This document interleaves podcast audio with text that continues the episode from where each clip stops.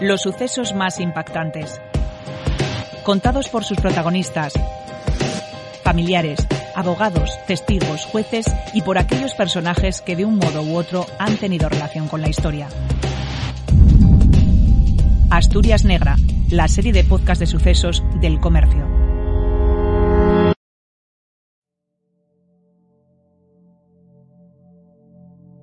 Hoy les voy a hablar de un avilesino que en 2021 cumplirá 80 años, Manuel Ángel Álvarez Riestra.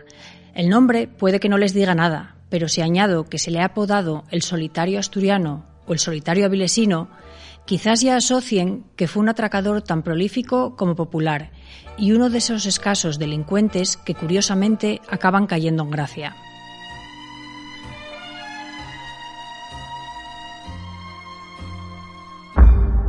Me llamo Cristina del Río, soy periodista del comercio y hoy profundizo en la figura de este peculiar atracador. La última vez que supimos algo de Manuel Ángel Álvarez Riestra fue en marzo de 2019, cuando las cámaras captaron su imagen por última vez entrando a un juzgado en Oviedo. Casi calvo, con pelo completamente blanco rodeando su coronilla, con gafas y labios apretados. Miraba de frente a los objetivos, sin chulería, pero con determinación, seguro de sí mismo, a pesar de tener una mano vendada y tener que ayudarse de una muleta para caminar. Le acusaban de sendos robos en dos sucursales bancarias de Oviedo tres años antes, en 2016. Pero él, ni corto ni perezoso, espetó que... Si atraco un banco en Oviedo a cara descubierta me piden autógrafos. La gracieta, que no fue la única de la vista, solo se la puede permitir un atracador veterano, sin delitos de sangre en su historial, y que se sabe convertido en un personaje, que quién sabe si fue algo también pretendido, ya que no todos los presos, o más bien casi ninguno, emprende una huelga de hambre reclamando algún beneficio penitenciario. Fue 2004, ya llevaba seis en el penal, y argumentaba que su buen comportamiento como empleado del economato de la prisión le hacía merecedor de algún que otro permiso. Añadía que tenía que cotizar e ir sumando a una futura pensión de jubilación. Huelga decir que le dijeron que nanay.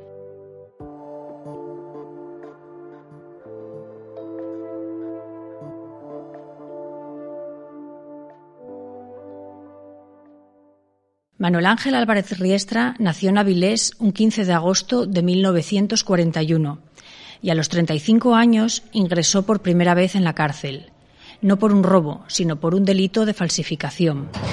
Y fue la primera de sus muchas estancias en un penal. Por cierto, que desde instituciones penitenciarias nos confirman que ya no cumple condena en ninguna cárcel de España. No se sabe por qué Álvarez Riestra decide convertirse en un delincuente profesional. Si se ve arrastrado por el entorno o es por el contrario una elección personal en la creencia de que sería fácil ganarse la vida así. Sea como fuere, lo cierto es que habrá llegado a sus 80 años sin, y permítanme la expresión, pegar palo al agua, de lo que tampoco se puede presuponer que haya sido fácil vivir como lo ha hecho dedicarse al robo profesional le ha obligado a estar en permanente huida.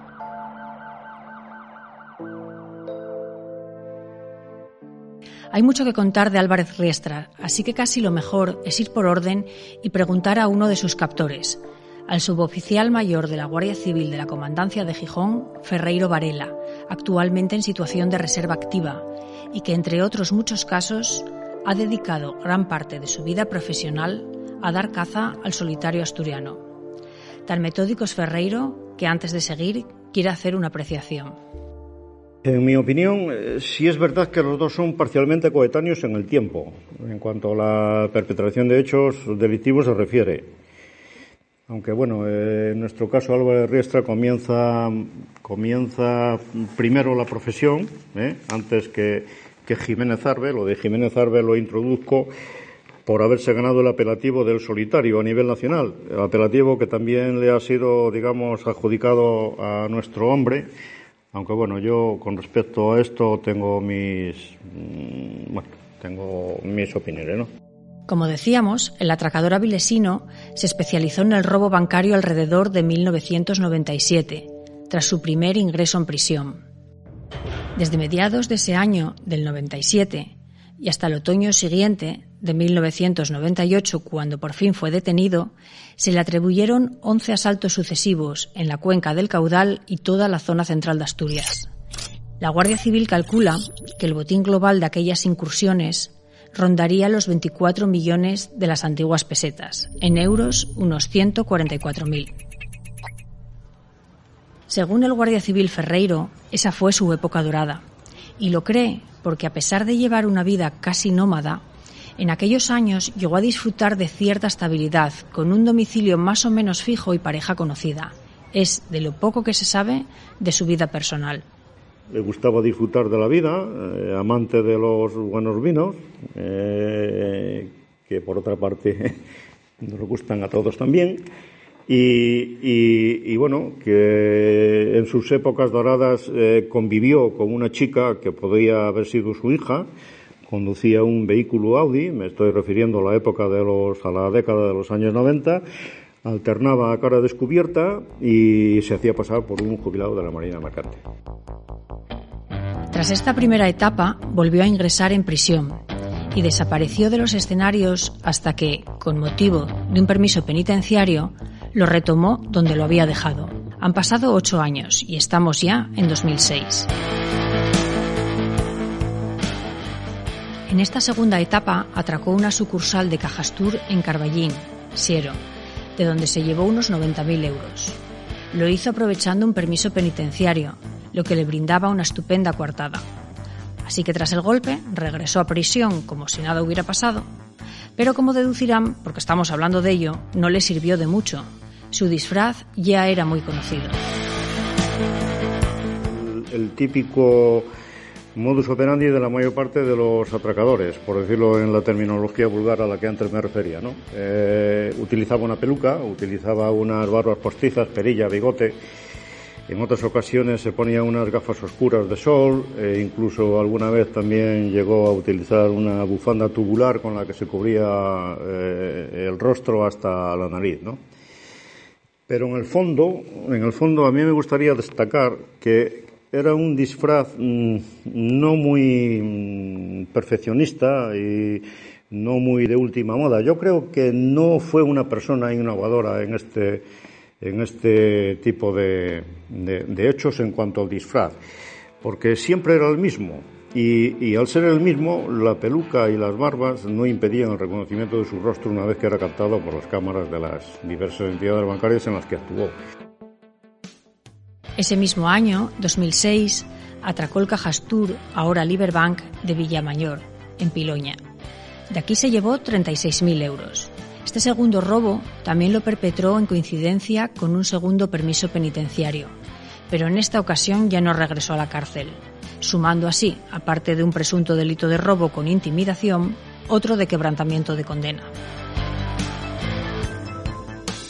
Se le pudieron adjudicar otros asuntos, como el de la sucursal de Caja Rural en Santa Eulalia de Morcín, de donde se llevó 53.000 euros, en esta ocasión a cara descubierta, y en el BBVA de Candás, en 2007, donde tan solo pudo apoderarse de 325 euros. Este atraco, además, se le complicó, llegando a encañonar al director de la entidad y utilizándolo como escudo para escapar. Su acompañante, que lo esperaba en las inmediaciones para darle cobertura en su huida, fue detenido por una patrulla de la Guardia Civil y confesó los hechos.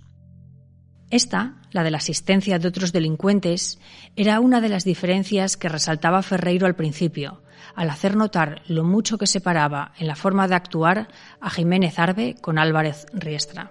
Tanto uno como otro pues eligen perfectamente su forma de, actuar, sus objetivos, los vigilan y al final deciden ejecutarlos eh, una vez que los consideran abordables. Pero hay una diferencia desde mi punto de vista y es que mm, Jiménez Arbe, con el que siempre se le ha comparado, actuaba solo, incluso llegaba a dormir en la furgoneta en la que viajaba, ¿eh? y nuestro hombre en concreto actuaba solo también en cuanto al hecho material del asalto, pero tenía el apoyo de personas que lo trasladaban en automóvil y que, y que posteriormente le daban cobertura de alojamiento. ¿no? Después de este robo complicado y poco lucrativo, Álvarez Riestra decidió dar el salto a Cantabria. Uno de los robos que se le atribuyen en la comunidad vecina fue en la sucursal de Caja Cantabria, en Gama, a unos 40 kilómetros de Santander. Se apoderó de 28.000 euros. Su conducta en cuanto al, al, hecho de del robo con, intimidación o del asalto o del atraco, como queramos llamarle, eh, era mm, ciertamente peculiar. Y era peculiar en el sentido de que mm, él elegía entidades bancarias pequeñas ¿eh?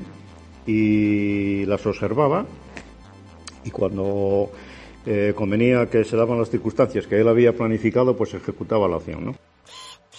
En el visionado de las imágenes se le reconoció, pero aún así pudo seguir actuando antes de ser atrapado. En esta ocasión, en el oriente de Cantabria, en Colindres, a última hora del 20 de diciembre de 2007, se llevó unos 35.000 euros del entonces Banco Santander Central Hispano. Regresó a Asturias y actuó en Lugo de Llanera, donde consiguió un botín de 4.000 euros y trató de repetir hazaña en Santa Eulalia de Morcín, pero el director lo reconoció antes de abrirle la puerta y no le permitió entrar. Seguramente aquí se dio cuenta de que tenía que seguir ampliando horizontes, así que trasladó su campo de actuación al País Vasco. Comunidad en la que se le han podido atribuir dos robos, en Arenas de Guecho y en Amorabieta, y no demasiado interesantes en términos económicos, unos 2.400 euros en total. Su carrera siguió, suponemos que intentando ahorrar para esa jubilación que ya le preocupaba durante su primer ingreso en prisión. Pero nos hemos querido preguntar qué pasa con la otra parte, con la atracada, y no con las empresas que rehusan hacer valoraciones, sino con las personas, con esos trabajadores que están en sus puestos dispensando dinero, recibiendo ingresos, haciendo transferencias, antes más que ahora, y de repente alguien les amenaza con una pistola. Lo sabremos.